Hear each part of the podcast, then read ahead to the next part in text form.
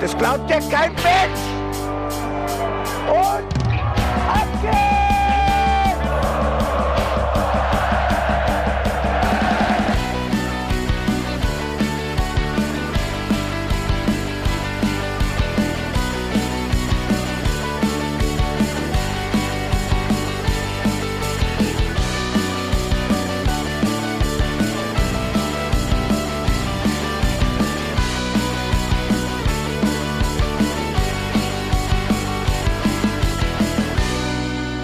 Hallo und herzlich willkommen zum Hinterhofsänger-Talk. Wir sind für euch am Start. Mein Name ist Felicitas Boos, Jan Budde sitzt an meiner Seite und auch Benedikt Engelberts.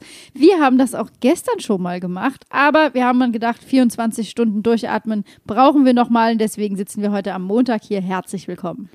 Ich möchte äh, sagen, wir haben diese Folge, nachdem wir sie schon einmal ganz aufgenommen haben, nochmal aufgenommen, aber nicht, nicht, ich betone nicht, weil jemand irrational viel rumgeschrien hat. Das wäre total falsch, das anzunehmen und ich möchte das auch komplett von mir weisen, dass das jemals passiert sein könnte. Und ich möchte auch, dass klargestellt wird, dass das nicht ich war. Oder ich. Nee, das. Oder ich, weil das war wieder wie bei den Royals. Da gibt es auch immer irgendwelche Palastinsider, die irgendwas verraten. Und ich halte das für ein absolut großes Gerücht und, Ger Gerücht, Gerücht, Gerücht. ein geröstetes Gerücht und möchte das ganz klar von mir weisen.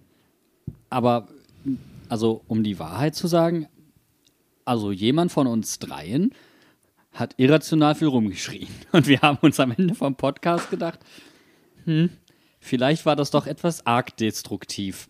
Und man muss dazu sagen, uns haben tatsächlich die Stats gefehlt. Fun Fact, jetzt haben wir die Stats. Jetzt genau gar nicht weiter. Dankeschön. haben da reingeguckt und gesagt, nee, also hier brauchst du keine harten Fakten, hier brauchst du eine harte Meinung. Das, äh, ich hätte jetzt so gerne wie, wie in so Serien so ein Was bisher geschah. Das wäre saugut, ja. So Snippets reinschneiden von der letzten Folge. Aber, weißt du, unkommentiert, einfach mitten in die jetzige Folge rein, unabhängig davon, was in diesem Kontext gerade geäußert wurde. Und dann hörst du einfach jemanden, ich verstehe es nicht! Das war übrigens der Satz, der gestern, glaube ich, am häufigsten gefallen ist, warum wir insgesamt dachten, es ist vielleicht doch nochmal sinnvoll, wenn wir nochmal etwas in uns gehen und nicht der Verzweiflung probieren, Ausdruck zu verleihen. Einfach nochmal 24 Stunden versuchen, es zu verstehen. Ob wir weitergekommen sind, werden wir in dieser Podcast-Folge sehen. Aber ich möchte auch einfach mal sagen, wie wäre es denn, wenn wir mal irgendwann so einen Steady-Account oder sowas machen und dann bezahlt man drei Euro extra, wenn man die Folgen hört, die wir nicht ausstrahlen. Mario Rika ist ganz vorne mit dabei. Genau. Das ist so eine Urban Legend, die verschollene Folge mit Mario Rika. Das ist auch richtig geil, die Story. Bene sagte damals, ich bin da noch nicht so weit, ich kann nicht, ich bin nicht da. Und Mario hatte eventuell äh, sein Frustrationslevel Das war, als Bremen gerade abgestiegen war. Genau, Das war- Mainz hat die Klasse gehalten und Bremen ist abgestiegen. Ja, also fast abgestiegen. Wir haben sie abgeschossen damals. Und wir waren eventuell etwas ähm, verkatert, weil wir freudetrunken waren. Und Mario war eventuell etwas verkatert, weil er hart frustriert war. Und dann hatten wir einen Triple-Kater. Und das war wirklich. Das war eine Downer-Folge vor dem. Herrn, wirklich. Da hat kein, also wie, wir in unserem Moment der größten, also der einer der schönsten Momente der Vereinsgeschichte und wir nehmen so eine Downer-Folge auf. Weil wir so großes Mitleid Ja, mit Mario wirklich. hatten. Das Und wir, also wirklich, und es war so, ja, Mario, mhm. Ja, es ist echt übel. uns abgeschossen, weil es so geil war.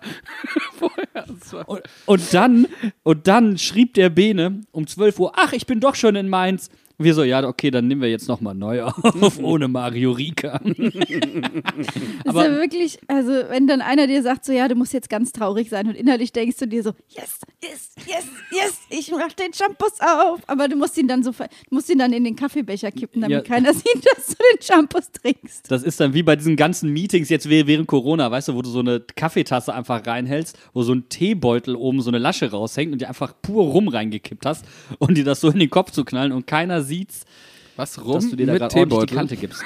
Nein, du hast, du hast nur diese Lasche oben, weißt du, nur so. dieses Wäre viel Bändelchen. geiler, wenn du einfach so den Teebeutel in den rumgehängt hättest. Ich, also ich würde sagen, wir haben September, es ist nicht mehr weit hin, dass man Rock irgendwelche Time. Teebeutel mit Weihnachtsgeschmack in rumhängen kann. Also pff. Oh, Ja. Mann, ey. Kommen wir der, zum Anlass, weshalb wir uns alle hier versammelt haben, liebe Gemeinde. Wir müssen über das sprechen, was sich in Hoffenheim zugetragen hat am Samstag. Aber das ging ja nicht ganz ohne Zuschauer vonstatten, denn Ben und ich, wir waren mit viele andere Auswärtsfahrer und Fans äh, in Hoffenheim. Das war richtig geil. Also es hat sau Bock gemacht. Wir sind auch schon üppig früh losgefahren, damit wir noch ein bisschen Zeit auf dem Parkplatz verbringen konnten mit ein paar Leuten. Haben uns viel Wir unterhalten. machen neuerdings übrigens Parkplatzhopping. Deswegen fahren wir üppig früh los, damit wir möglichst viele Parkplätze und Raststätten mitnehmen können. Gerüchten zufolge, Gerüchten zufolge besteht das äh, Stadion in Hoffenheim zu 70 Prozent aus Parkplatz. Also es ist mehr Autokino also als jetzt mal ganz Fußballstadion. ehrlich, wirklich, Ja. äh, die, die Felicitas wird das bestätigen und jeder, der in Hoffenheim schon mal war, dieses, Park, dieses Parkplatz ist, hat auch ein kleines Stadion dabei. Wie so ein Bällebad für Kinder. Kannst draußen, kannst du auf dem Parkplatz, was weiß ich, kannst du Formel 1 fahren ähm, und dann hast du halt noch zufällig ein Stadion da stehen. Also so, so eine, eine Mischung aus Stadion und Tiefgarage. Wobei jetzt man natürlich fairerweise sagen muss, es könnten auch sehr viele Leute behaupten, bei Mainz 05 sind 80 Prozent des Stadions Feld. Ja, aber das betoniert ist Hoffenheim. Oh. Oh. Oh. Es ist halt, es ist wirklich, wie, also ich habe noch niemals in meinem Leben so nah an einem Stadion geparkt, als ich zum Spiel gefahren bin. Wirklich, wir, also 150 Da Meter. soll noch mal jemand sagen, 150 wenig Meter vom Fans Auto hätten- bis zum Blockeingang. Das ist Wenn viel. wir gewollt hätten, hätten wir das Auto vor der Treppe abstellen Ja. können. Und da soll noch mal jemand sagen, wenig Fans wären ein Nachteil. Also das ist doch individualverkehrstechnisch ein Träumchen. ja, dafür ist halt zum Laufen nicht so geil, weil du halt komplett ab vom Schuss bist. Also, weißt nicht, wo du davon loslaufen willst oder so. Das, äh, ja. Aber wir haben ja die Zeit, die wir in weiser Voraussicht eingeplant hatten, äh, die haben wir ja auch gebraucht. Äh, vor allem in dem Moment, wo klar war, es gibt tatsächlich Bier im, Sto im Hoffenheimer Stadion. Und ähm, wir gedacht haben, ah geil, dann holen wir uns ein Bier. Und wir einfach 50 Minuten gebraucht haben, um ein Bier zu bekommen. Und da sage ich nie wieder was über den Service bei uns hinter R und S das, äh, und Q. Das ist einfach, nee. Also ich weiß nicht, wie es bei uns im Auswärtsblock ist, aber das ist kein Zustand. Wobei ich ja sagen muss, sie haben es äh, wenigstens teil, teils clever gelöst in diesem Stadion. Es gab dann einen Stand, wo es hauptsächlich Getränke gab und ein bisschen Essen und einen Stand, wo es hauptsächlich Essen gab und ein bisschen Getränke. Dieses bisschen Getränke wusste aber keiner. Das heißt, in den 50 Minuten, wo du angestanden hast, habe ich 15 Minuten im Block gestanden, bin rausgegangen, habe kurz mit euch gequatscht, bin an den Essensstand, habe mir Essen geholt, habe das Essen bei euch abgeliefert, bin wieder zurück im Block, habe meine komplette Currywurst Pommes gegessen und habe dann noch eine Viertelstunde gewartet, bis ihr wieder da wart. Du willst mir gerade sagen, ich hätte an dem Stand, wo du innerhalb von fünf Minuten Pommes bekommen hast, mein Bier gekriegt. Ja. Und du hast es mir nicht gesagt. W- Wann hätte ich das dir sagen sollen? Als Jetzt- du ihr die Pommes gegeben Ja, hast vielleicht? es gab das in, in Kombination mit Menüs. Also du holst dir ein Essen und kriegst auch ein Getränk betrogen. dazu. Ich glaube nicht, du konntest da, so wie ihr, 70 Essen auf einmal bestellen, äh, 70 Getränke auf einmal bestellen. Hat, Ich hat hätte ihr aber- Sammelbestellung gemacht oder ja, was? ja, wir haben uns irgendwann in der Schlange zusammengetan, PayPal-Adressen ausgetauscht und dann gesagt, okay, einer bestellt und dann, dann wird äh, gemeinsam getrunken. Es Äh, geht nicht mehr anders. Guten Tag, ich bin Felicitas. Ich hätte gern 56 Bier und drei Radler. Ja, so ungefähr war meine Bestellung und der Kassenzettel sah auch so aus. Aber ich, also, ich habe jetzt gelernt, also es gibt ja so Zen-Übungen und so Meditationsgeschichten im fernen Osten, wo man so Sand hakelt und sowas, ne? So, wo man, wo man einfach ganz entspannt oder so Steine aufeinander legt. Man kann auch in genau diesem Prozess Kartons falten, wo man Bier reinstellt. Das habe ich in freier Wildbahn in Hoffenheim erlebt. Also Kartonagefalten, wie, wie, wie zum Beispiel bei Pizza. Und einfach ganz meditativ, langsam die stupidesten Aufgaben in Perfektion erledigt. Also wie zum Beispiel äh, Rasen schneiden mit so einer Nagelfeile Ich, oder ich sowas. krieg schon wieder Puls. Ich bin schon wieder da, wo ich gestern war. Aber die, Aber hast, hast du die Tüte Pommes aufgegessen, während du in der Schlange standst, oder hast du wenigstens noch ein bisschen Pommes für den Block? Nee, das war ja meine Halbzeit, also es war ja meine Pauseunterhaltung beim Anstehen. Wenn ich keine Pommes gehabt hätte, hätte ich vielleicht noch, weiß ich nicht, eine ganze Podcast-Folge Hinteraufsänger hören können. Oder Fast und Flauschig. Oder Rasenfunk, wenn ich noch mehr be bestellt hätte. Dann hätte auch der Rasenfunk da reingepasst, ganz Stunden ehrlich. Später. Ja, so hat sich's angefühlt.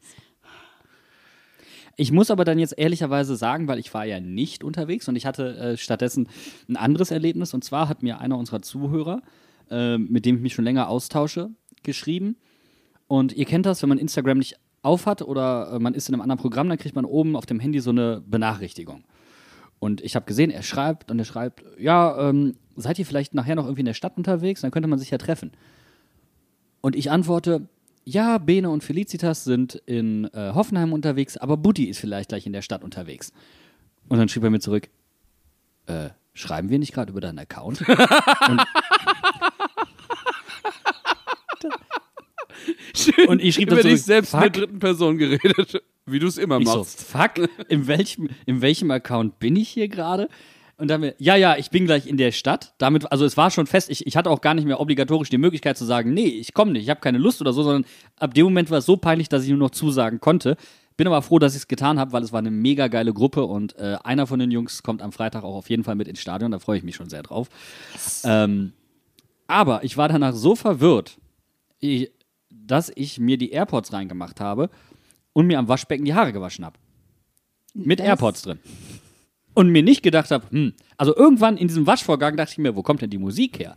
Und dann habe ich reflexartig den Kopf unterm Waschbecken hervorgezogen und gedacht, scheiße, hoffentlich nichts passiert.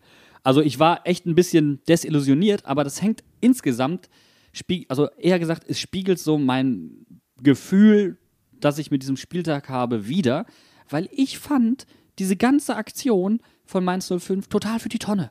Also dieses Ausrufen, wir machen ein Auswärtsspiel zum Heimspiel, fände ich prinzipiell geil. Also angenommen, wir machen das in Dortmund oder so, wo es wirklich was bewegt.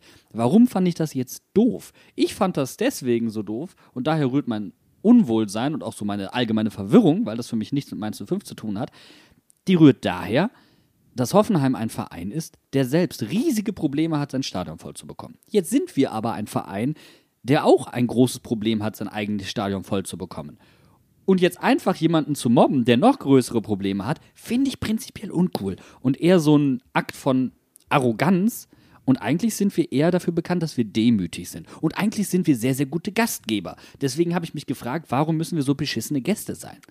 Also deswegen, das hat für mich so mit Mainz 05 überhaupt nicht übereinander gepasst. Und dann noch das Motto-Shirt oben drauf. Das hat sich richtig gelohnt, du. Das war eine richtige, Entschuldigung, ich fand das total doof. Ich muss ja ganz ehrlich sagen, mich hat das an diese Aktion und auch an, äh, wie wir da hingefahren sind und so das Mindset hat mich so an das Pokalspiel in Lautern erinnert. Auch sau Ja. viele Leute, was 6.500 in Lautern, da waren wir 4.000 in Hoffenheim jetzt. Äh, super viele Leute dabei. Es gab ein Motto-Shirt jeweils. Ist irgendwie so, ja, so man, man kommt da so hochnäsig an und denkt so, ah ja, hm, wir, wir mucken jetzt hier auf in dem Stadion und es ist der totale Griff ins Klo alle sind hinterher nur hardcore abgefuckt und es war ein richtiges Scheißspiel und dann wirst du am Ende noch von der Social Media Abteilung von Hoffenheim gemobbt und von den fünf Fans auf Twitter, die die haben, ey. Vor allen Dingen, ich meine, es ist Hoffenheim. Also nochmal, also wenn das jetzt irgendein Verein gewesen wäre, wo es sich lohnt. Aber ich hätte zum Beispiel viel witziger gefunden, wenn man so ein T-Shirt macht, Tabellenführer der Herzen. Weil man hätte Tabellenführer werden können. Man hätte wirklich Tabellenführer werden können, wenn wir gewonnen hätten. Bayern hat nämlich nicht gewonnen. So, also das wäre ja was gewesen. Das wäre so selbstironisch und mit dem Augenzwinkern gewesen, wo ich gesagt hätte, also das Motto-Shirt, das hat sich gelohnt. Das, das ist so wie damals mit achtmal Meister, keine Leistung, elfmal nicht absteigen. Dafür stehe ich. Sowas, weißt du, das ist für mich Selbstironie. Darüber kann ich lachen und ich glaube, da hätten auch die Hoffenheimer drüber lachen können. Aber das so aufzuziehen, ich meine, es war ja schon beim letzten Heimspiel mit Bo macht noch eine Ansage, wir machen das zum Heimspiel. Vor allen Dingen, wenn unsere Heimspielbilanz einfach so dermaßen grottig ist. Das ist halt das, wo wo ich, wo ich ja schon letzte Woche gesagt habe. Weißt du, wir haben zu Hause noch nicht einmal gewonnen. Wir haben noch kein einziges Tor zu Hause geschossen. Also wenn das jetzt unser Heimspiel war, dann haben wir jetzt wenigstens mal ein Heimtor geschossen. Immerhin. Aber das ist, also das Narrativ funktioniert doch einfach nicht. Wenn ich, wenn, was ich lustig gefunden hätte, wäre gesagt so, Tabellenführer und du warst dabei. So, okay, nehme ich. Aber äh, ja, aber mein Gott, wir wollen ja auch bei Mainz 05 gucken wir ja auch nicht, wir gucken ja nur von Spiel zu Spiel und wir gucken hier im Podcast auch von Spiel zu Spiel und das war einfach scheiße. Ja, ich fand die Aktion, also man kann auch die Aktion übrigens jetzt, ich möchte da jetzt niemandem zu nahe treten, man kann die Aktion auch okay finden und sagen, hat es früher schon gegeben, hat es auch schon früher gegeben. Ähm, und ich möchte die Aktion nicht prinzipiell in Frage stellen, aber nur die Art und Weise, die fand ich echt uncool und auch überhaupt nicht Mainz 05 mäßig. Habt ihr mitbekommen, äh, und das ist eigentlich auch was Gutes, dass wir jetzt heute montags erst darüber reden, dass es die nächste Social Media Aktion gibt für ein Spiel. Und zwar für das Ja. Hertha-Spiel. Äh, bringe fünf Freunde mit und ihr kriegt zusammen ein Sixer Bier von Bitburger geschenkt. Und irgendwie äh, 20% oder 10% Ermäßigung oder so auf die Karte. Ich glaube, eine Karte geschenkt und äh, ein Sixer Bier kostenlos. Und aber das, das ist so komisch ge, äh, formuliert, dass da steht, ein Sixer Bier für dein Team. Und ich dachte, mal, die Mainzer fünf Profis kriegen jetzt ein Sixer Bier, weil wir zu sechs ins Stadion gehen. Damit sie endlich mal das, das Tor treffen. Finde ich sehr gut. Aber pass auf, prinzipiell kann man dem Verein nicht vorwerfen, er probiert nicht, die Leute Ja, ins Stadion zu bekommen. vollkommen richtig. Und bei Heimspielen äh, möchte ich auch erstmal überhaupt nichts dagegen sagen. Ich möchte nur anregen beim Verein, vielleicht die Art und Weise ein klein wenig zu überdenken. Denn auch das wirkt so ein bisschen aktionismusmäßig. Und vielleicht kriegt man das Ganze ja etwas pfiffiger verpackt. Und es gibt genug Leute in der Geschäftsstelle, die Mensa Humor haben. Frag doch die mal, wie so ein Mensa das eigentlich verkaufen würde. Und ich bin mir sicher, es gibt da eine bessere Art. Und äh, bei Heimspielen bin ich auch total Team, lass uns die Hütte voll machen. Aber wie gesagt, bei einem Auswärtsspiel das zum Heimspiel zu deklarieren, bei einer Mannschaft, der es einfach nicht so gut geht, die gleichzeitig aber überragenden Fußball spielt, sodass auch noch die Wahrscheinlichkeit hoch ist, dass du tatsächlich auf die Moppe bekommst, äh, ungünstige Gemengelage. Ja, ach, ich, ich denke mir da einfach, was cool war, war, dass der Verein die Tickets subventioniert hat. Also, das fand ich zum Beispiel Definitiv. voll cool, weil dann konntest du sagen, ey, dann fahre ich halt nach Hoffenheim. Ist voll einsteigerfreundlich für Leute, die vielleicht das erste Mal ins Stadion gehen, das erste Mal äh, So. zu Mainz 05 gehen, da hatten wir ja auch Leute quasi dabei. Ähm, und das macht einfach Spaß, Leute dann auch mitzunehmen und das kostet nicht viel. einfach das 9-Euro-Ticket fürs Stadion. Ne? Das ist da eigentlich, du kaufst ein Ticket und darfst in alle Stadien. Das wäre, das, das ist doch mal, das können An wir mal der einem DFL Spieltag anbieten. aber nur. Vor allem, das hättest du auch machen können mit dem Ticket. Also du hättest sagen können, okay, die stehe ja in Hoffenheim. Gut, ich meine, die haben jetzt nur 5 Euro gekostet. Aber aus dem 9-Euro-Ticket wird es 5-Euro-Ticket, weil ich glaube, ab Alzey oder so konntest du mit dem, konntest du den Ja. Nahverkehr nutzen und konntest kostenlos zum Stadion fahren. ist richtig. Du musstest quasi nur Richtung Gundersblum, Alzey äh, die Ja. Grenze, die Gemarkungsgrenze überschreiten und dann wärst du mit dem Stadionticket dahin gekommen. Also, das ist eigentlich schon ziemlich Also für nice. die Zukunft auch. Für die Zukunft, ne? Jeder, der sich ein 9-Euro-Ticket kauft, muss in irgendein Stadion in seiner Gegend, um äh, den Verein zu subventionieren, auch wenn er ihn nicht supportet. Aber so bringt er natürlich auch wieder Geld rein durch äh, Essen, Getränke, ne, sowas, Merchandise. Das ist doch mal ein Weg. Das habe ich voll, mache ich mit meiner Cousine schon immer. Die kommt nur ins Stadion, weil sie kostenlos nach Mainz damit fahren kann. Aus dem Saarland, genau. Aus dem Saarland. Ja. So. Also, da haben wir es doch. Siehste, das war, da hat es schon gelohnt, heute zu podcasten. Da kommen wir zu so brillanten Ideen, die nur am Montagabend entstehen können. Aber eine Sache wollte ich jetzt nochmal wissen. Am Samstag, äh, Sonntag, äh, nein, Samstag war der äh, Saisonauftakt von den Dynamites. Jetzt erzähl doch mal, Jan, wie war's denn? Also, ähm, 28, 28, das ist eine Mannschaft mit viel Potenzial, die kann ähm, eine gute Rolle spielen. Wenn es sehr gut läuft, können sie unter die Top 5 kommen. Wenn es normal läuft, oberes Mittelfeld. Mit allem kann man sehr gut leben. Sie sind gefestigter in der Breite auch. Also, ähm, das ist ein Kader und eine Mannschaft, die mir sehr viel Spaß macht. Man war hinterher noch gemeinsam essen. Das hat sich äh, zwischenmenschlich äh, total gelohnt. Ich war ein bisschen genervt von den äh, gegnerischen Trommeln.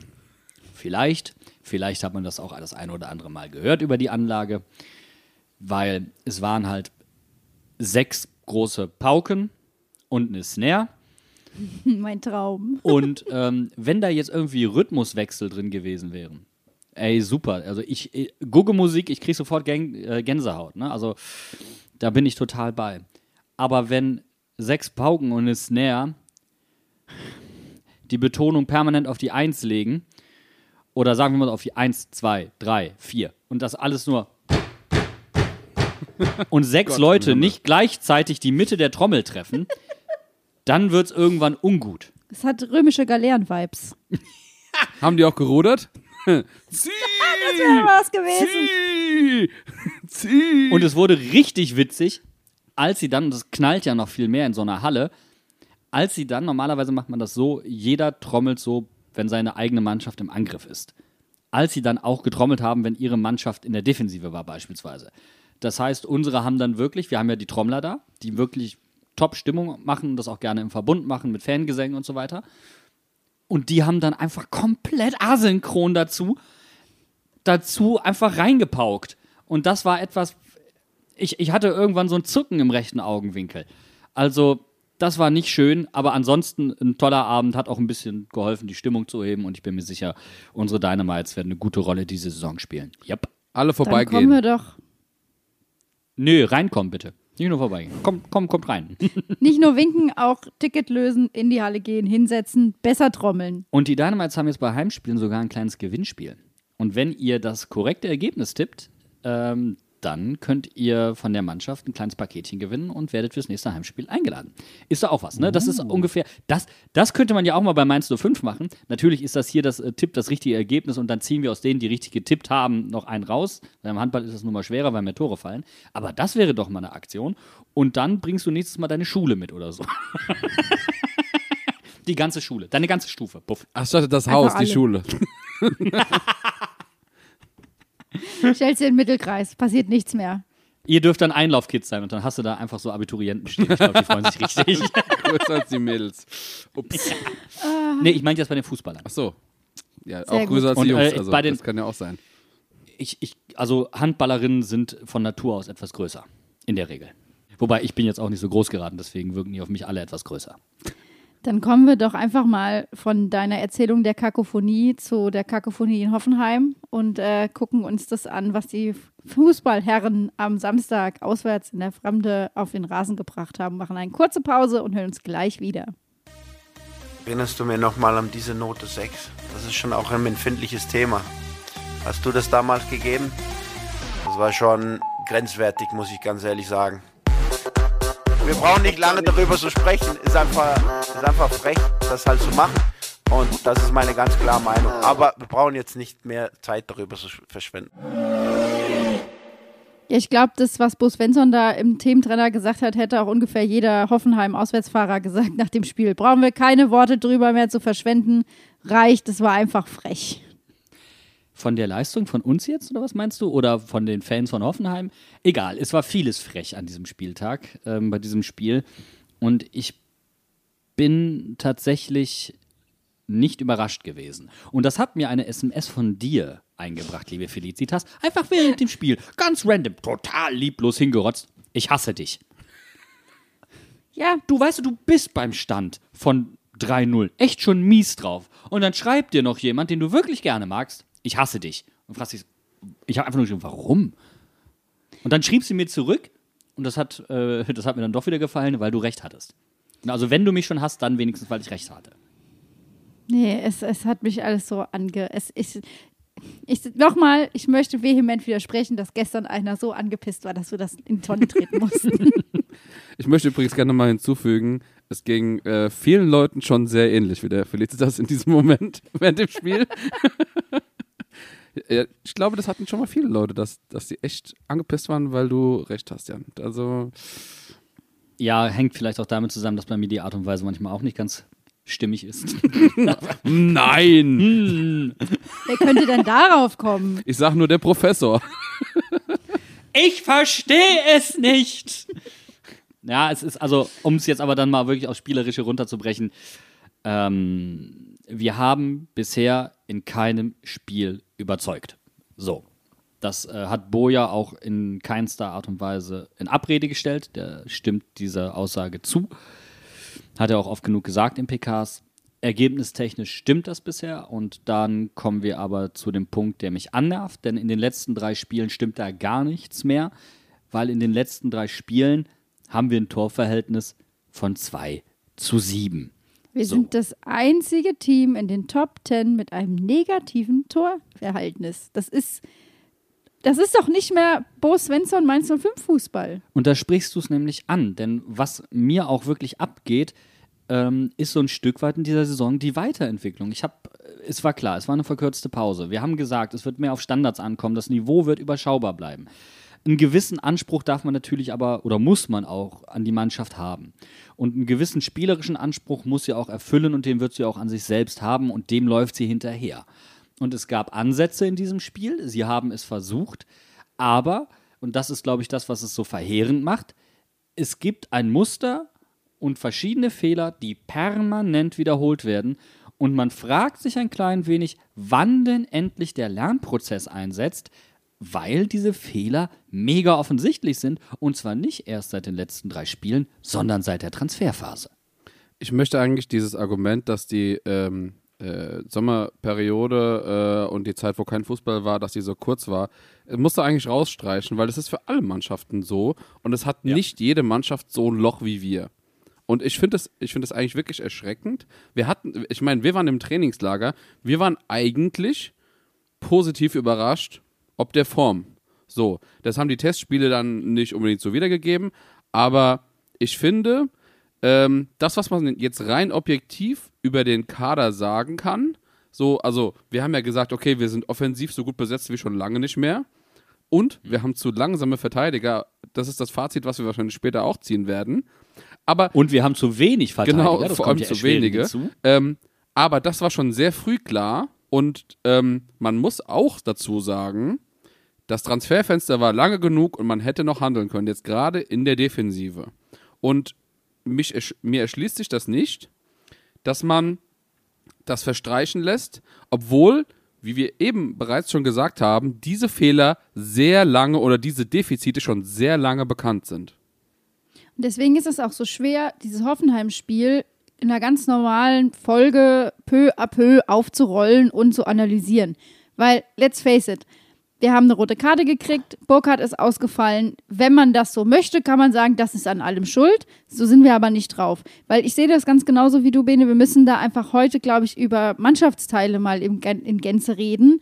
Ähm, und wenn wir bei der Defensive anfangen, muss ich auch sagen, wir hatten ein Testspiel gegen Wien Wiesbaden, wo Alternativen zur aktuellen Startelf getestet wurden. Wofür hat man dieses Spiel gemacht? Um auszutesten, was möglich ist. Und offensichtlich ist nichts anderes möglich. Und das ist ja erschreckend. Ja, Weil sehr. Das würde ja bedeuten, es würde dir die, die Qualität in der Breite im Kader fehlen. Das heißt, du hast mehr Spieler im Kader als in der Saison vorher, aber schlechtere. Und das erschließt sich mir nicht. Und jetzt kommt einer der Punkte, wo wir mal saisonübergreifend gucken können. Bo Svensson hat gesagt, und ich glaube, ich habe es in der letzten Sendung auch schon mal angesprochen, aber ich mache es jetzt nochmal auf das Fass. David Nemeth hat nicht gespielt, weil er zu, zu langsam sei. Und er hat dann da, ach, David, ähm, ähm, Silvan Wittmer zurückgezogen auf die Halbverteidigerposition mit dem Argument, weil er schneller ist. Ähm, und Silvan hat da auf keinen Fall überzeugt. Er hat uns gegenüber gesagt, freiwillig werde ich diese Position gar nicht mehr spielen. Ähm, das, ich, ich glaube, das, das, das kann man mal so frei erzählen, weil auch Silvan, du siehst ja offensichtlich, dass er sich nicht wohlfühlt. Und nach diesen zwei, drei Spielen, die er auf der Halbverteidigerposition absolviert hat, ist er ja auch leistungstechnisch in ein Loch gefallen. Genau, er ist So. verunsichert worden, dadurch, dass er auf dieser Position gespielt hat und sein Offensivspiel und auch seine, sein Defensivspiel auf der Rechtsverteidigerposition hat sehr stark gelitten. Und dann wird Eddie eingewechselt in einem der vergangenen Spiele und sofort wird Silvan auf die Halbverteidigerposition gezogen. Also etwas, wo du sagst, nein, einfach nein. Eddie soll spielen. Vom, also wirklich, der hat es sich verdient. Aber ich würde ihn viel lieber mal auf der Halbverteidigerposition sehen. Und ich habe das Gefühl, Bo stellt häufig nach dem, nach dem Prinzip Hoffnung auf. Also, äh, wir werden das schon irgendwie hinkriegen mit Hack, Bell und Leitsch. Aber die Jungs sind faktisch zu langsam. Und da reden wir jede Woche drüber. Wie gesagt, seit so Jahren langsam, eigentlich. Also, Also Bell, seit- ja. Bell und Hack sind seit bestimmt zehn Jahren zu langsam schon eigentlich. Also ich habe das bestimmt schon 15 Mal gesagt. Sorry, dass ich dich hier unterbrechen muss, aber das geht mir hart auf den Sack und ich versuche mich nicht aufzuregen. Nicht wieder schreien. Nicht schreien. Genau, nicht, nicht das, noch sowas passiert wie letzte Woche, äh, letzte Sendung. Ähm, nein, es, es geht mir hart auf den Sack, dass sowas immer äh, ver verschönt wird äh, aus dem Trainerteam oder es wird übergangen oder ich weiß nicht, man, man redet irgendwie vom Verein gar nicht darüber, dass offensichtlich die Geschwindigkeit fehlt. Und wenn wir dann da auf das Spiel gegen Hoffenheim gucken, dann siehst du das auch wieder. Also Ja. ich meine, jeder, jeder Verein, der bis jetzt gegen uns gewonnen hat und äh, oder auch die gegen uns gespielt haben, die haben das gesehen. Die haben gesehen, wir haben offensichtlich Geschwindigkeitsdefizite in der Innenverteidigung. Lauf sie schnell an, dann kriegen sie Probleme. Und was passiert? Die werden schnell angelaufen und Hack hat nur noch die Möglichkeit, das Foul zu ziehen. So, bevor wir jetzt auf diese konkrete Szene kommen, würde ich gerne einmal erläutern, warum dass Tempo eventuell so wichtig ist für unseren Spielstil. Bo hat klar gesagt, er möchte mit einer hohen Kette spielen. Was bedeutet das? Wir schnüren den Gegner quasi ein. Dafür ist das 3-5-2, 3-4-3, wie auch immer, wie wir spielen, prädestiniert. Jemanden wirklich an der Kehle haben und ihm die Luft abschnüren. Das heißt, du stehst mit der Kette fast auf Mittellinie Höhe. So. Das kannst du, und das haben wir in der vergangenen Saison gesagt, aber besser machen, wenn du zum Beispiel einen mitspielenden Torwart hast, der früh assoziiert, gute Vororientierung hatte, rausläuft, Bälle abläuft, wie wir es von Manuel Neuer beispielsweise kennen. So. Das bringt mich jetzt zu einem Punkt, weil ich vorhin gesagt habe, man hat Ansätze gesehen. Robin wurde klar angehalten, wesentlich mehr mitzuspielen. Und Positiv. er hat das getan. Absolut positiv zu vermerken. Robin für mich mit einer, mit vielleicht seiner besten mitspielenden Leistung, die ich spontan so im Kopf habe. Vielleicht nicht aller Zeiten, aber auf jeden Fall Top 3. Nur von der mitspielenden Seite aus. So, positiver Vermerk. Man hat sich ähm, dann Gedanken gemacht, wie können wir das im Spielaufbau noch besser hinkriegen, weil es ist ja nicht nur Tempo gegangen, wir haben ja auch Kreativität im Spielaufbau verloren. Gerade Musi, äh, Musi, äh, Musa, Musa war dafür prädestiniert. Also hat man gesagt, der zentrale Innenverteidiger Alexander Hack rückt auf, stellt sich quasi neben äh, Chor auf, bildet eine Doppel-Sechs, ähm, und dann hat man eine zusätzliche Anspielstation. Man verhindert, dass unsere Kette mit Druck angelaufen wird, weil man eher etwas mehr in der Tiefe absichern muss als Gegner. Auch das hat funktioniert. Und es hat die Möglichkeit gegeben, für Alexander Hack mehr aufzudrehen, den Ball mitzunehmen und vielleicht auch mal selbst Druck aufs Mittelfeld und auf die gegnerische Kette auszuüben. Das, was wir auch schon in den vergangenen Sendungen verlangt haben, mal Mut zeigen von den Halbverteidigern oder von den zentralen Verteidigern, anzudribbeln, mitzunehmen, auf die Kette zu gehen und sich einzuschalten, um Überzahlsituationen zu bilden. Das hat man gemacht. Das war positiv. Ich fand auch positiv, dass äh, Fulgini in der Startelf stand für Lee. Das war auch so was, was wir ja schon mal gesagt haben, was dringend, notwendig war ähm, und was ja auch dahingehend in die Offensive mit reinspielt, dass wir einfach wieder kreativer nach vorne gehen können. Ja, aber auch um aus eigenem Ballbesitz heraus mehr Kreativität zu entfalten, weil Fulgini halt ein Spieler ist, der aus dem Stand eher auch in der Lage ist, Kreativität zu erzeugen, vielleicht auch mit dem Rücken zum Tor ist, in der Lage, mehr Kreativität zu erzeugen, im Gegensatz zu Lee, weil er eine größere Spielintelligenz besitzt, vielleicht auch eine bessere Technik, einfach ein Freigeist ist. Aber das hat man nach wie vor nicht so hinbekommen. Fulgini hing ein klein wenig in der Luft, was das anging. Und trotzdem, Fulgini wieder einer von denen, wo man sagt, ja, er hat alles gegeben, er hat alles auf dem Rasen gelassen.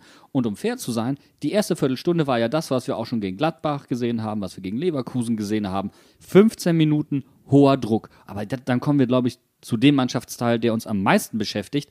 Und das ist die Offensive, weil das alles ohne, ohne Wert, möchte ich jetzt nicht sagen, aber ohne Ertrag war. Nein, es ist genau das, was wir letzt, was wir die ganze Zeit schon gesagt haben. Die Tore, die wir diese Saison gemacht haben, sind ganz klar auf Einzelaktionen zurückzuführen. Da ist nichts, was an der Mannschaft gemeinsam erarbeitet wurde oder irgendwie zusammen herausgespielt wurde, sondern Einzelaktionen von unserem Alpen-Ronaldo oder Aaron, der halt einen Freistoß mal reinschießt. Aber nichts, wo du sagst, da kommen die aus eigenem Ballbesitz und kommen vors Tor, es gibt eine Großchance und daraus ergibt sich ein Zähler oder irgendwas. Johnny steht wieder frei vom Tor und kriegt die Murmel nicht rein. Und das, ich meine, jetzt ist der arme Junge verletzt, das will ich natürlich auch nicht, aber ey, da fehlt, da fehlt einfach die Zielstrebigkeit zum Tor. Oder ne, sag ich mal nicht zum Tor, aber es ist, es gibt Die einen Schuss. Abschlussqualität. Ja, Genau, aber- die Abschlussqualität. Es gibt einen Schuss, es ist keine Großchance. Manchmal sind die Schüsse noch nicht mal aufs Tor. Aber warum, warum wird an diesen beiden Spielern, Karim Onisivo und Johnny Burkhardt, so verkrampft festgehalten? Ist es wirklich unser einziges Offensivsystem, was wir spielen können? Also das ist ja eine gute Frage, weil das Zusammenspiel, nochmal, in der ersten Viertelstunde hat sehr gut funktioniert. Also da Johnny ist war, das war sein schwer. bestes Spiel übrigens dieses Jahr. Absolut. Mit Abs Tolle Ab- Laufwege. Abstand, also. Wirklich tolle Laufwege. Und da kann ich auch ein Stück weit verstehen, dass Bruce Svensson nach dem Prinzip Hoffnung aufstellt. Hoffentlich platzt irgendwann der Knoten. Nur man muss festhalten, wie lange warten wir darauf, dass dieser Knoten bei Karim und Johnny platzt? Denn die beiden machen kaum bis wenig, gar keine einfachen Tore. Die hundertprozentigen werden reihenweise verschenkt. Und wenn wir dann an die hundertprozentige von Karim in Unterzahl denken, das ist ein Pflichttor, noch ein größeres Pflichttor als das von Johnny. Das wird so kläglich hergeschenkt, ähm, wo du dich auch fragst, warum hat da nicht zum Beispiel Bürchzoch gespielt? Und wir haben es ja auch schon zwischendrin getwittert. War es eine schlaue Entscheidung, den vorher runterzunehmen? Genau das ist es nämlich, weil Karim Onisivo meiner Meinung nach taugt als Alleinunterhalter vorne nichts. Das haben wir jetzt schon mehr als einmal probiert. Er ist derjenige von den beiden Stürmern, der die Leute wegzieht normalerweise, um den anderen oder den, den Vorlagengeber. Ist, er war letztes Jahr unser bester Vorlagengeber. Er ist derjenige, der eigentlich die Vorarbeit leistet. Wenn dann, dann aber in der Mitte keiner ist, der, dies, der die Dinge auch reinmachen kann oder der wenigstens einen Torabschluss macht und die, die Mittelfeldspieler zu defensiv stehen oder nicht nachrücken können, weil wir halt generell einen sehr defensiven Aufbau hatten, wie jetzt gerade in, diesem Spiel gegen Hoffenheim, wo wir halt in Unterzahl stehen, dann bringt das nichts. Dann ist das einfach ein verschenkter Mann und dann brauche ich jemanden, wie wir es eben gesagt haben, wie Dela, der ein bisschen Geschwindigkeit mitbringt, der Ball äh, stark am Ball ist, der gut im Dribbling ist, der den Ball halten kann, damit die Spieler aufrücken können. Und das ist, also Dela ist für mich nochmal in diesem Spiel ganz anderer Tragische Schnack. Figur. Weil das ist einfach, der, das ist der ärmste Sau von allen, um es mal ganz klar zu sagen. Burkhardt verletzt sich, muss ausgewechselt werden und in dem Moment kommt Bürchzoch. Und du fragst dich wirklich von außen, warum? Warum kommt der? Ist es nicht eigentlich eher ein Spiel für Marlon gewesen? Das war absolut ein Spiel von Malern. Und ich frage mich, warum wird Dela häufig so falsch eingesetzt? Ja. Also nach meiner Meinung nach falsch eingesetzt. Also jetzt, äh, no disrespect. Ähm, wir hatten das Thema auch schon gegen Leverkusen. Leverkusen stand so hoch, dass wir mit langen Bällen hinter die Kette operieren konnten. Wir konnten mit Volldampf aufs Tor gehen. Da brauchst du jemanden, der schnell ist. Was passiert? Wir wechseln Dela ein, wenn die hinten drin stehen und sie uns auskontern können. Das, das passt nicht. Das ist nicht das Spiel von, von Bürchzoch, meiner Meinung nach. So. Und ich stimme dir vollkommen zu. Onisivo als Alleinunterhalter funktioniert überhaupt nicht. Und warum dann nicht Marlon? Marlon ist jemand, der sehr zielstrebig ist, der ein Tempo mit, der ein hohes Tempo mitbringt und trotzdem scheinbar schnell abschließt. Einfach weil er vielleicht auch unbekümmerter ist. Dass wir von der spielerischen Qualität her Johnny nicht ersetzen können, das sollte allen klar sein. Ja? Ähm, am ehesten kommt da vielleicht noch von seinem Spielerprofil Inge dran, aber der ist in diesen 1 gegen 1 Situationen nicht so variabel. Und vor allem nicht so aber schnell das wie wäre, Johnny. Absolut nicht. Das wäre aber zum Beispiel eher ein Zielspieler vorne drin, der auch die Bälle nochmal eher festmachen kann. Der Spielertyp fehlt, das haben wir auch schon festgestellt. Dela ist gerade in der absolut, absolut beschissensten Situation. Er wird in Spiele eingewechselt, für die er absolut nicht gemacht ist. Und er kann deswegen auch nicht überzeugen. Seine, also man hätte sich auch fragen können, ist er ausgewechselt worden, weil seine Leistung so schlecht war? Weil die war nicht gut. Aber es war auch fairerweise es war nicht sein Spiel. Und das haben wir auch schon bei Inge gesagt. Auch Inge ist schon in, Spiele, in Spielen eingesetzt worden, wo du dich gefragt hast, warum ist das jetzt sein Aufgabenprofil? Und das ist das, was mich so ein klein wenig stört. So, also warum werden unsere Stürmer anders als ihre Aufgabe, äh, als, als ihre Spielerprofile sind, anders zu ihren Aufgaben Du aufgestellt? sagst es ganz genau gerade. Und das ist dasselbe Problem wie in der Abwehr. Wir, Bo stellt die Spieler auf, wie er gerne hätte, wie sie spielen könnten, oder wie er denkt, dass es möglich wäre, dass sie spielen könnten, aber nicht, wie sie eigentlich gut performen und wo man weiß, wie sie gut performen. Das ist jetzt schon oft aufgefallen. Zum Beispiel, ähm, wir haben ja äh, zum Beispiel Lee. Haben wir ähm, im äh, ersten Saisonspiel war der auf, auf DM, was ja im Pokal offensichtlich gegen einen Sechstligisten gut funktioniert hat, aber gegen Bundesligisten. Drittligisten, halt- wir wollen fair bleiben, Drittligisten. ja, okay, Entschuldigung, ich, wusste nicht mehr, gegen wen wir gespielt haben. Getilgt, die Aue. Erinnerung. Aber ähm, das kann ja funktionieren gegen den Drittligisten, aber halt gegen einen Bundesliga-Verein nicht unbedingt. Und dass das halt mal einmal klappt, zeigt, heißt nicht, dass es für immer klappt. Das haben wir auch damals gesagt, das muss ich noch zeigen. Und es ist dasselbe, dieselbe Diskussion wie in der Abwehr. Also da zum Beispiel ist ja interessant zu sehen, dass Bello von der zentralen Position auf die Halbverteidigerposition gewechselt ist, obwohl er noch langsamer ist als Hack. Warum? Einfach weil Hack der bessere Fußballer ist, weil er spielintelligenter ist, weil er mutiger ist im Spielaufbau. Das ist der Grund. Das zum Beispiel passt ja für mich soweit. Nur das bedeutet in der Konsequenz leider, Bello muss eigentlich ausgewechselt werden. Und das einfach qua der Tatsache, geschuldet der eigenen Aussage von Bo Svensson, er ist zu langsam. Und effektiv kannst du da wirklich jeden anderen aufstellen. Da kannst du einen jetzt neu zurückgekehrten Danny da Costa aufstellen. Der hat das auch in Frankfurt gespielt. Wenn du Johnny Burkhardt nach Verletzung sofort wieder spielen lassen kannst, dann kannst du das auch tendenziell mit Danny da Costa machen. Das wäre eine Möglichkeit. Ich würde Eddie gern mal auf der Position sehen. Nochmal, der ist gelernter Achter, gelernter Achter. Der kennt den Halbraum in- und auswendig. Und der hat gerade einen Lauf. Setz ihn doch da ein. Oder auch ein Cassie. Cassie würde ich da auch mal gerne sehen. Jemand, der in der Lage ist, solche Diagonalbälle zu spielen, der fehlt uns generell. Und da kommen wir jetzt an den Punkt, wo wir sagen, ist richtig scheiße gelaufen für Alexander Hack mit der roten Karte, aber wir wissen jetzt, und das ist auch was, was dafür spricht, dass wir heute erst podcasten, wir wissen jetzt, dass er für zwei Spiele gesperrt ist. Sprich, es wird sich in der Innenverteidigung zwangsläufig was ändern. Ja, aber die Frage ist, es wird sich doch gar nichts ändern. Oder? Es ist es ist doch klar, was passiert. Meiner Meinung nach sollten wir das als Chance sehen. Grundsätzlich als Verein. Ganz ehrlich, ob sich da was verändern wird oder nicht, ist mir sowas von kackegal. Ich will jetzt einfach nicht da negativ dran gehen. Ich will da positiv denken. Ich will nicht, dass schon wieder. Entschuldigung, ich reg mich auf. Daniel Brusinski spielt. genau. So, also, ja. Der Oberfußball brauchen wir da nicht auf der Position. Das ist richtig. So, also. Ganz ehrlich, meiner Meinung nach muss Niki Tower spielen. Muss, muss, muss, muss, mit dreimal unterstrichen. Ob wir da einen anderen Spieler einsetzen können oder nicht, aber das ist jetzt Niki Towers Chance. Das ist seine Position, für die er im Kader verplant ist, also muss der auch spielen. Dass man über ähm, Maxim Leitsch oder über Bello sich noch unterhalten kann, ob man vielleicht einen von denen, die auch nicht gut funktionieren, aktuell, noch zusätzlich jemanden auswechselt. Können wir gerne reden, aber Niki Tower muss spielen. Und ich bin auch ehrlich, ich hätte, ich habe lieber Haki, der hin und wieder mal einen Aussetzer hat, in der zentralen Position, aber er traut sich wenigstens was, als wenn ich dann jemanden habe, der die Bälle nur querschiebt und die Verantwortung die ganze Zeit weitergibt. Weil das kannst du Hack nicht vorwerfen. Er ist, er ist auf die Doppel-6 gegangen, hat sich anspielbereit gezeigt, er hat probiert, Verantwortung zu übernehmen. Das möchte ich sehen, das hat was verkörpert. Und ganz ehrlich, eigentlich, und das bringt uns jetzt mal kurz zu der Schiedsrichterentscheidung, äh, Entscheidung, denn ähm, ich bin da komplett anderer Meinung als viele andere. Ähm, wenn man sich die Szene anguckt, beginnt Rüther 15 Meter vor dem 16er bereits an Haki zu ziehen. Und das hört erst auf, als er in den 16er fällt. Das ist eine durchgehende Aktion. Haki hat die bessere Position. Er steht zentral.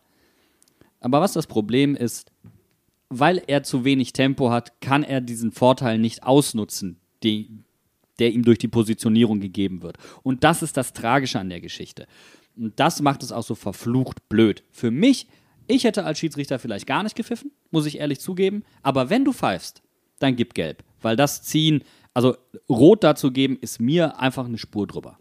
was, was du jetzt noch nicht angesprochen hast, ich meine, du hast gesagt, Rütter hat ähm, gezogen.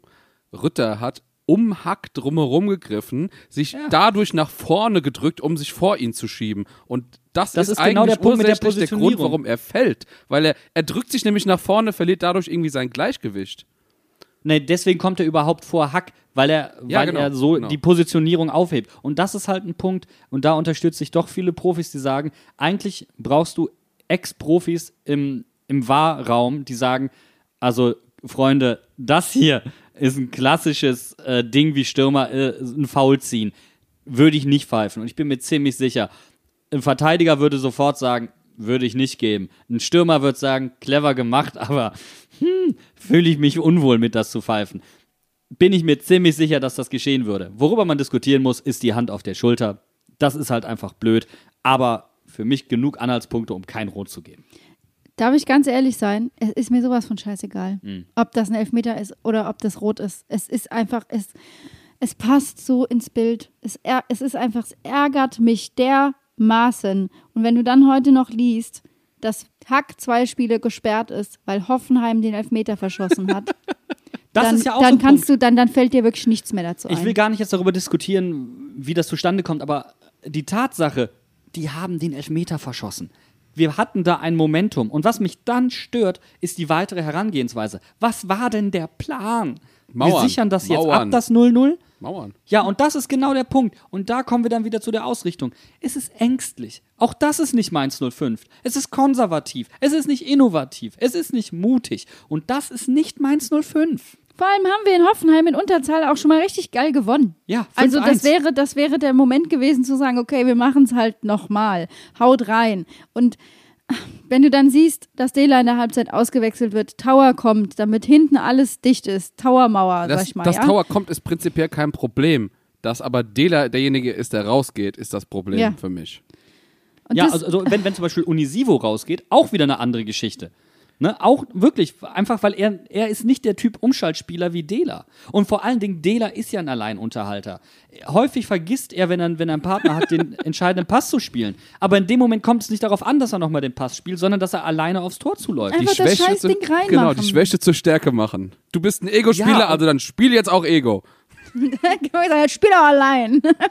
Nee, aber ich. Äh, ich sag mal so, dann, dann guckst du dir zum Beispiel das Mittelfeld an, die dieses Spiel und eigentlich auch die letzten Spiele nur Lücken, Lücken stopfen. Es ist wirklich Flicken. Nur Ich am wollte, ich Flicken. wollte gerade eine Mischung aus Lücken und Löcher machen und das ist mir verunglückt.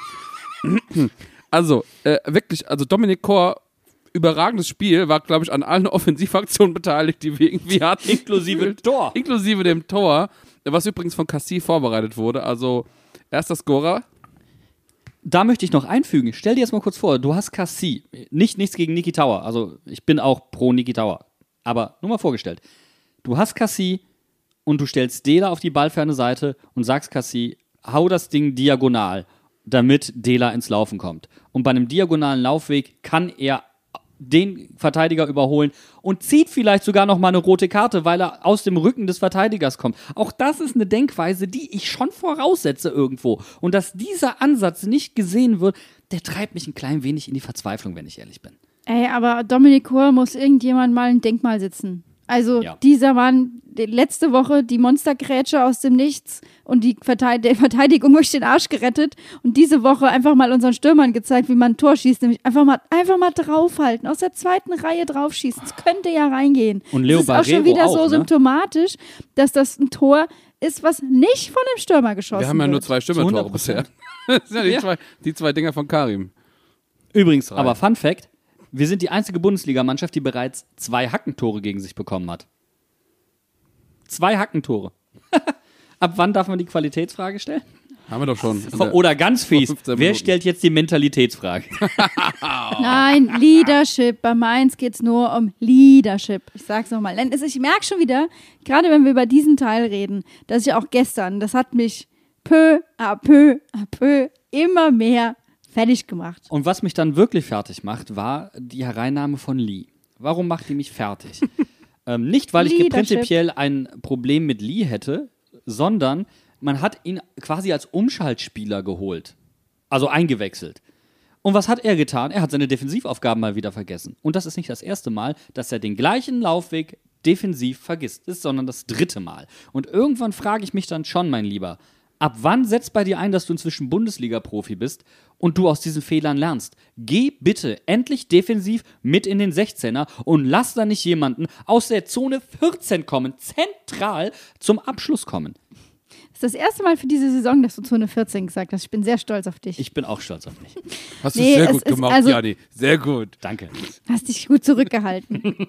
äh, nee, also ich, ich muss, ich will auch gar nicht so auf Lied draufhauen, weil das Nein, war nein, nein, einfach, darum ne, geht's nicht. Das, das, sondern es, es, es war so eine Verkettung richtig beschissen. Es war einfach maximal unglücklich, noch nicht Das mal mehr trifft's. unglücklich, sondern einfach nur scheiße. Maximal Maximaler Scheiße, ja? Reinfall. Max- Maximaler ja, Reinfall, ja. Maximaler Reinfall, wirklich. Und ähm, das mache ich, den Punkt mache ich jetzt noch. Wenn ich dann sage, ich mit, Li- auf Lee muss ich nicht so draufhauen, aber jeder, der eine Zusammenfassung zur Hand hat auf YouTube, guckt euch mal bitte bei den Gegentoren den Laufweg, die Laufwege von Lee an. Gerade beim Gerade beim 2-0. 2-0, beim 2-0. Und das ist das, zum und pass auf, und da kommen wir zu einer entscheidenden Situation. Was ging denn vorweg? Da ging die hundertprozentige von Karim Onisivo vorweg, die der nicht macht. Und im Gegenzug vergisst Lee die Defensive. Und das ist das, was mich so stört. Unsere Offensivspieler vergessen in der Offensive häufig, dass sie Defensivaufgaben haben. Und unsere defensiven Spieler vergessen in der Offensive, dass sie Offensivaufgaben haben. Und die Mittelfeldspieler sind hin und her gerissen und sind einfach nur am Hin und Absolut. her rennen. Und deswegen sind die auch so Ja. durch und brauchen eine Pause, wie Anton Stach zum Beispiel jetzt und wie eigentlich auch Lee, der ja auch angeschlagen war vorm Spiel. Aber welche Spieler funktionieren denn? Spieler, die eigentlich diesen hybriden Charakter nämlich haben. Ja. Leo Barrero, der defensiv ackern kann, Ball schleppt und vorne als Anspielstation auch fungieren kann. Dominik Kor, der auch gerne aus der zweiten Reihe mal zum Abschluss kommt. Diese Spielertypen funktionieren gerade und das liegt daran, dass die Abstimmung, das Tuning in der Mannschaft überhaupt nicht stimmt. Das ist so, als wenn du einen Vierradantrieb hast und auf einmal nur mit der Vorderachse fährst oder auf ganz zufällig hin und wieder mal nur mit der Hinterachse fährst. Der hintere Das rechte macht ja Reifen gar dreht keinen richtig Sinn. durch. Ja, Weiß auch nicht, warum der eine Reifen so ausrastet, alle anderen fahren normal. der eine ist am Durchdrehen und deswegen fahren wir nur im Kreis. Ich würde sagen, deswegen drehen wir uns im Kreis. Nein, also ich glaube, wir können einfach mal gerade unsere Gemüter alle wieder ein bisschen runterkochen, denn wenn man jetzt die letzten, ich glaube, letzten 20 Minuten sich diesen Podcast angehört hat, könnte man denken, wir reden über den VfL Bochum. Dem ist aber nicht so. Aber wir warum haben, ist es wichtig? Das ist doch vielleicht die Frage. Warum ist es wichtig? Danke. Darauf wollte ich nämlich jetzt hinaus, Entschuldigung. weil es eigentlich ja darum geht zu sagen, wir haben eine sehr gute Position in der Tabelle, weil wir halt fucking Ergebnisfußball spielen, dem, der eigentlich keinem gefällt, aber wir haben immerhin was Zählbares zustande gebracht. Das heißt, wir sind nicht in der großen Not und das ist das, was ich in den letzten also gerade, ich meine, wir kommen alle aus dieser, aus dieser äh, Hinrunde, die uns alle so psychisch fertig gemacht hat. Aber wir müssen hier nichts flicken. Wir müssen hier keine Löcher stopfen, sondern wir können auf einem, wir sitzen auf einem Plateau, wo es uns gut geht. Und es ist aber klar, das ist so fragil, weil in dem Moment, wo wir diese, diese Ergebnisfußball, diese, dieses Spielglück, was wir hatten, worauf gerade alles aufbaut, alle Punkte, die wir haben, sind fast darauf zurückzuführen. In dem Moment, wo das nicht mehr passiert, rutschen wir einfach ab. Und da hat keiner Bock drauf. Ja, du sagst es perfekt. Wir haben aktuell das Spielglück und das sollten wir eigentlich für uns nutzen. Es gab eine Saison, da hatten wir gar kein Spielglück.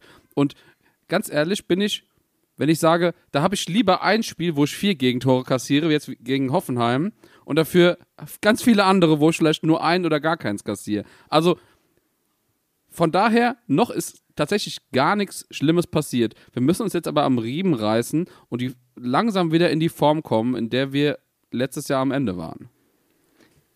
Ich würde euch ein Stück weit widersprechen, weil wir hier auch schon in der letzten Saison genau über dieselben Probleme gesprochen haben.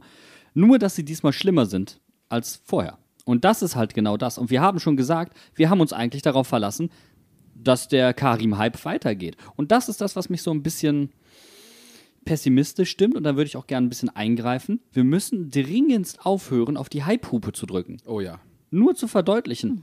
Also, unsere Defensive ist nicht so gut, wie wir denken. Bei weitem nicht im Liga-Vergleich. Unsere Offensive ist weitaus schlechter, als wir denken, dass sie ist. Ähm, Einzelspieler von uns sind bei weitem nicht so gut, wie wir sie gemacht haben. Und äh, hin und wieder habe ich mich bei der einen oder anderen Verpflichtung, beste Beispiel Maxim Leitsch, gefragt, warum hauen wir hier so auf die Hype-Hupe? Alle, boah, was für ein Transfer, mega Ding, wie kannst du denn so einkriegen? Und ich dachte mir so, boah, hat mich der Fußball so wenig interessiert, dass mir Maxim Leitsch jetzt nicht sofort die Haare zu Berge stehen lässt vor Föhnfrisur und ich sage, yippie, geiler Transfer oder äh, ich habe da eher bei mir gedacht, ich hätte vielleicht den Spaß am Fußball verloren, dass der mir jetzt nicht so zusagt.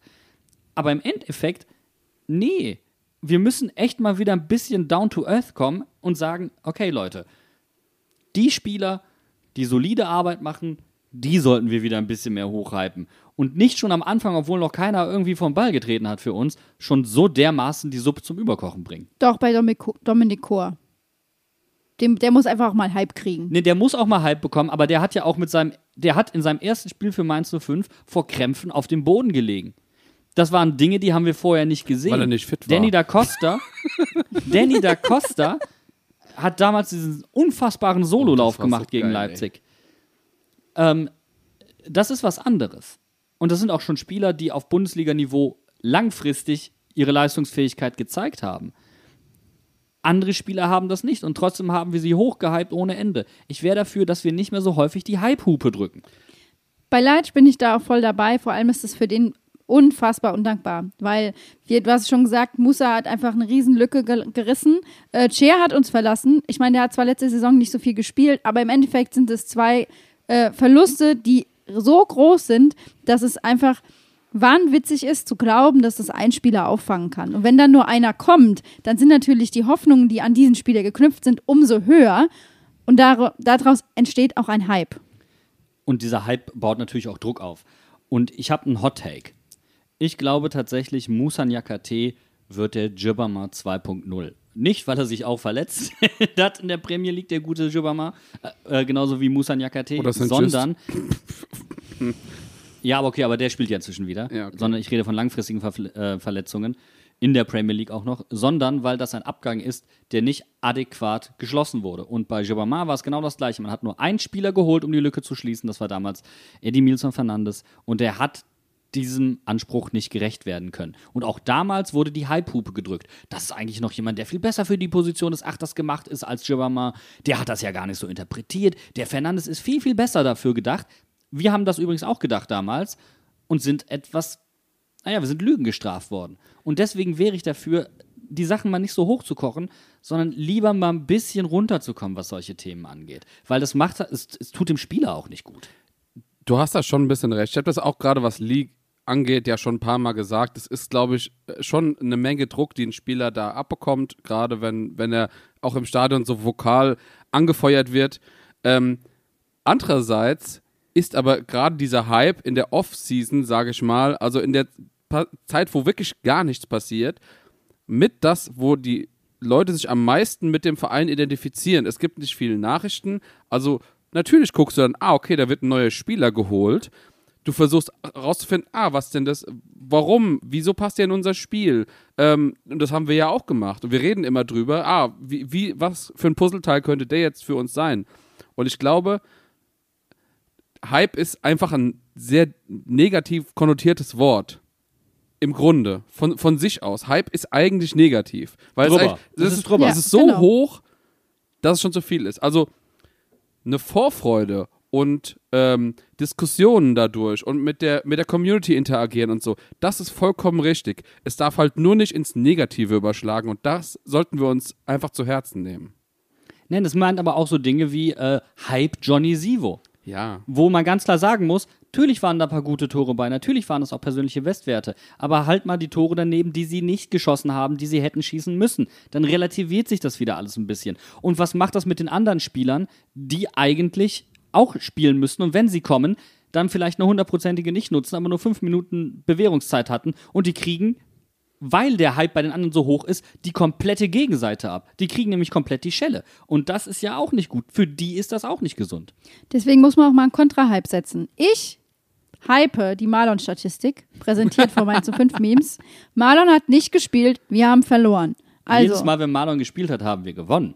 Eben, das, das sind die Statistiken, die uns, äh, das, das, das, das, wär, das ist wieder eine Statistik, die mir heute weiterhilft. So, so breche ich es jetzt mal runter. Aber äh, von dem Hype mal ganz abseits. Ähm, es ist jetzt auch einfach so, dass wir jetzt in einer Saisonphase sind, wo du sagen kannst, du kannst eine Art von Zwischenbilanz ziehen. Mal gucken, wo bist du jetzt. Aber es ist natürlich klar, es, wir haben noch ein bisschen was zu gehen. Wir haben jetzt am Freitag kommt Hertha. Sandro kommt zurück. Boezis kommt zurück. Das wird ein Heimspiel, ein Abendspiel, Flutlicht. Das wird richtig cool. Ich weiß nicht, ob das Spiel cool wird, muss ich ehrlich sagen. Da können wir gleich mal drüber sprechen. Aber danach ist erstmal Länderspielpause. Wir testen am 22.09. gegen den KSC und dann ist das nächste Spiel auswärts in Freiburg. Und dann reihen sich die Spiele aneinander und dann hast du, sag ich mal, dann hast du nämlich einen Train. Da weißt du nicht, ist es ein Hype-Train oder fährt er den Berg runter? Weil dann kann sich einiges entwickeln. Deswegen ist es so wichtig, dass wir quasi jetzt diese, diesen Step machen, nach hinten zu sagen, okay, was gucken wir uns hier an? Was wollen wir tun? Jetzt reden wir darüber. Ich würde gerne noch einen kleinen Nachtrag bringen zum Hype, weil das nämlich dieses Spiel Hoffenheim für mich unter diesem Punkt einfach läuft. Dass auf den ähm, der Rahmen, in den dieses Spiel vom Verein gesetzt wurde, war absolut hochgehypt. Ähm, man hypt einzelne Spielerpaarung total hoch. Wenn davon einer ausfällt, schlägt das sofort ins Negative um. Ähm, insgesamt hätte ich mir weniger Hype bei diesem Spiel einfach gewünscht. Ich glaube, das ist der Punkt, warum mir bei diesem Spiel das Wort Hype so präsent ist. Und ich stimme dir vollkommen zu, das geilere Setting, jetzt alles rumzudrehen, ist eigentlich gegen die Hertha, wobei die tatsächlich einen ansteigenden Trend haben gegen Leverkusen. Ich weiß nicht, wer die Fehlentscheidung gesehen hat. Ich werde da bis heute, ich komme da nicht drauf klar, wie ein Spieler den Ball auf der Linie, auf der Linie mit der Hand halten kann, mit abgespreiztem Arm, der Schiedsrichter sich das in der Review-Area anguckt und dann sagt, nö, nö, ist kein Elfmeter. Ähm, weiß ich nicht, wie das geht. Die haben einen richtigen Hals, die haben Bock ohne Ende, aufsteigende Tendenz. Das wird richtig heikel. Und jetzt denken wir nur einen Schritt weiter. Was wäre denn, wenn das jetzt nach hinten losgeht? Die Möglichkeit besteht nämlich sehr, sehr gut. Und dann sind wir nicht mehr im Hype-Train, sondern dann haben wir eine andere Tendenz. Und auch die wollen wir logischerweise nicht haben. Deswegen plädiere ich einfach dafür, lass uns einzelne Dinge nicht so hochhypen und lass uns andere Dinge nicht zu heiß kochen. Ähm, wir müssen hier ein Stück weit ruhiger werden. Vielleicht auch, um Bo Svensson die Möglichkeit zu geben, eher mutige Entscheidungen treffen zu können. einfach auch mal Experimente machen, mal Sachen ausprobieren. Jetzt nicht, nicht auf Gedeih und Verderb, aber vielleicht auch mal zum Beispiel Sachen, die jetzt noch nicht probiert wurden, wie zum Beispiel ein Start von Dela und Marlon, um Johnny, Ja. äh, äh, Johnny wird wahrscheinlich eh verletzt sein. Ich glaube, da gibt es noch keine offiziellen Nachrichten, aber auch um Karim vor allem mal eine Pause zu geben. So, und dann kann auch sein, dass das sich mal einrenkt. Und gerade, ähm, wir haben ja äh, eben schon viel über die Abwehr geredet, gerade gegen die Stürmer von Hertha. Und Sandro wird das Spiel auch gesehen haben und die letzten Spiele, wie langsam oder wie schnell unsere Abwehr ist. Kann, Lücke Bakio. ja, ich sag nur, ja, Luke Bacchio. Ähm, da,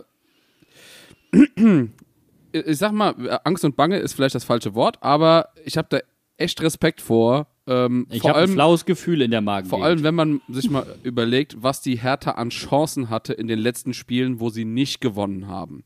Und dann ist so ein Spiel gegen Mainz prädestiniert, will ich fast sagen, dass die halt auch mal explodieren und dann halt, so wie Leverkusen gegen uns, dann halt auch mal endlich ihr Erfolgserlebnis abholen. Und du glaubst doch auch, dass Sandro die Jungs richtig scharf machen wird. Aber sowas. Natürlich. Äh, Sowas von. Und das ist, das ist das Gefährliche. Aber ich glaube, im Gegenzug haben wir die Chance auch. Weil, ganz im Ernst, wir haben äh, hier, wir haben die Mannschaft jetzt zweimal aufgebaut zu Hause, sag ich mal, zu Hause in Anführungszeichen, ne? Beim letzten Heimspiel plus Oh ja. jetzt in der Fremde in Hoffenheim. Wir haben den Jungs gesagt, ey, schwamm drüber, kann passieren. Macht einfach weiter, geht den Weg weiter, wir kriegen das schon zusammen hin. Wir haben die Jungs länger angefeuert, als Hoffenheim ihre Humba versucht hat. Ganz im Ernst. So, irgendwann ist aber auch mal gut. Ich will jetzt auch mal was sehen. Und das ist das, was ich mir irgendwo erhoffe, dass das so ein bisschen auch das kitzelt, zu sagen, hier, wir sind zu Hause, wir haben die Fans im Rücken, wir wollen richtig geilen Fußball spielen. Dann kann Bo Svensson auch mal was in der Startelf verändern. Und selbst wenn es, ich meine, und wenn es nur die positionsgetreue Einwechslung von Niki Tower ist für Hack, mein Gott.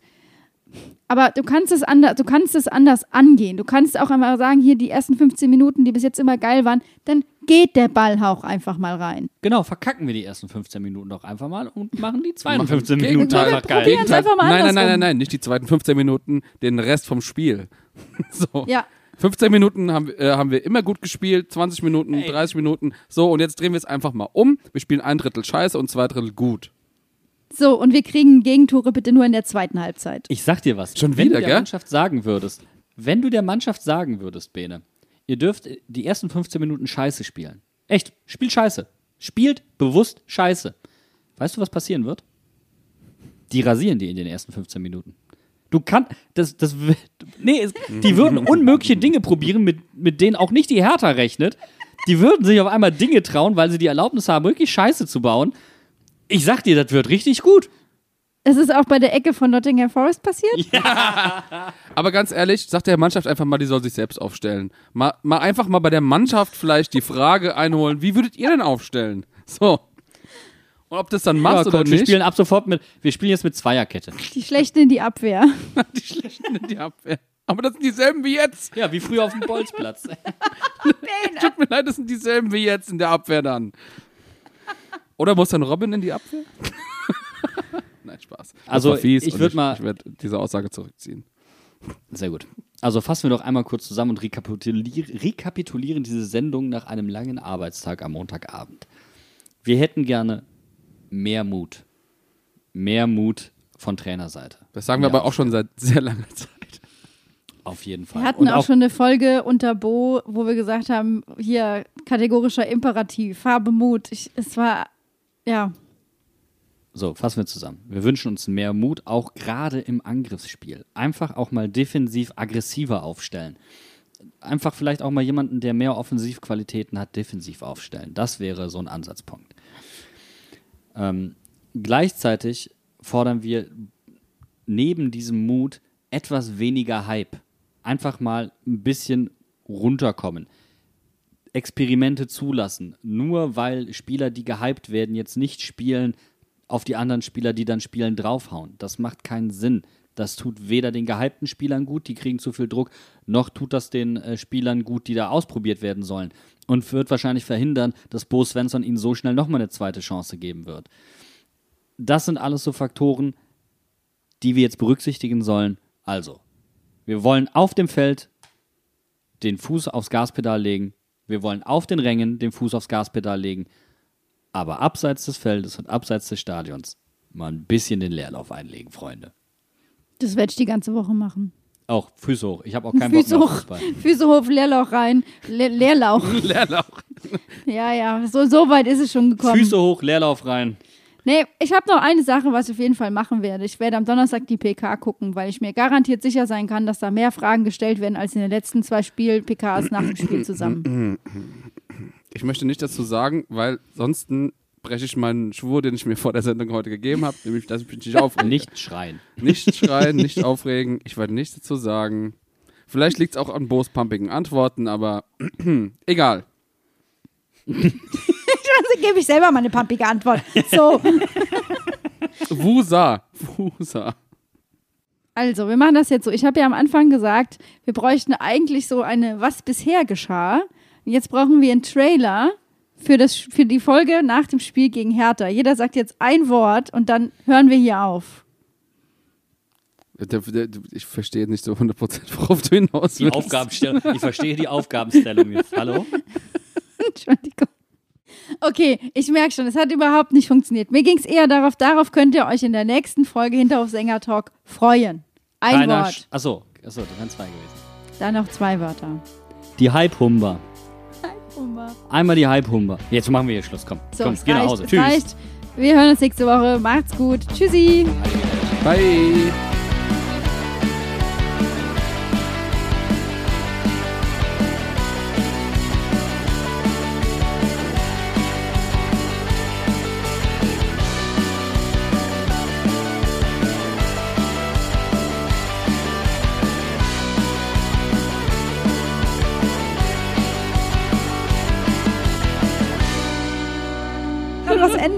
War auch keine Chance, was, was zu machen. Hä? Ich fand das jetzt aber nicht so schlimm. Ja, lol. Du hast Ja, doch weil die ganze du auch derjenige bist, der redet. Also, liebe Hörer, hier haben Sie gemerkt, ich habe nicht geschrien. Ich habe hast lediglich doch auf den aufgenommen. Aufnahmeknopf Nimmst gedrückt. du noch auf? Ich habe schon lange beendet. Sehr gut, Bene.